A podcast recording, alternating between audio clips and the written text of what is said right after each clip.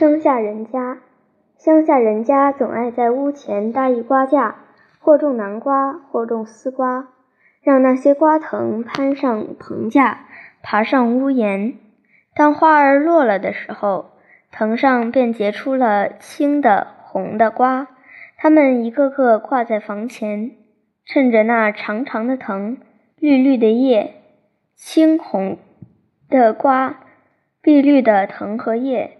构成了一道别有风趣的装饰，比那高楼门前蹲着一对大狮子，或是竖着两根大旗杆可爱多了。有些人家还在门前的场地上种几株花：芍药、凤仙、鸡冠花、大丽菊。它们依着时令顺序开放，朴素中带着几分华丽，显出一派独特的农家风光。还有些人家在屋后种十十几株菊，十几株竹，绿的叶，青的干，投下一片浓浓的绿荫。几场春雨过后，到那里去走走，你常常会看见许多鲜嫩的笋，成群的从地里探出头来。鸡，乡下人家照例总要养几只的。从他们的屋前房后走过，你肯定会瞧见一只母鸡率领一群小鸡在竹林中觅食，或是瞧见耸着尾巴的雄鸡在场地上大踏步地走来走去。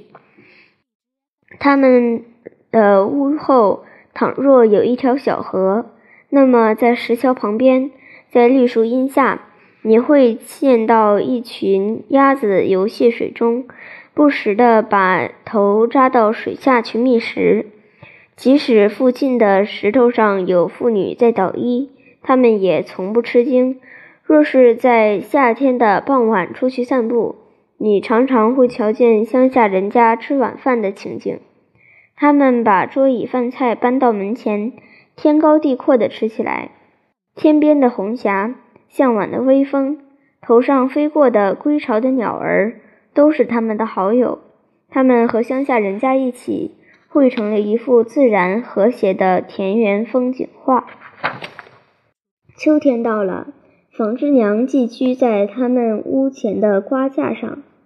月明人静的夜里，他们便唱起歌来：吱吱吱吱啊，吱吱吱吱啊。那歌声真好听，赛过催眠曲，让那些辛苦一天的人们甜甜蜜蜜地进入梦乡。乡下人家，不论什么时候，不论什么季节，都有一道独特迷人的风景。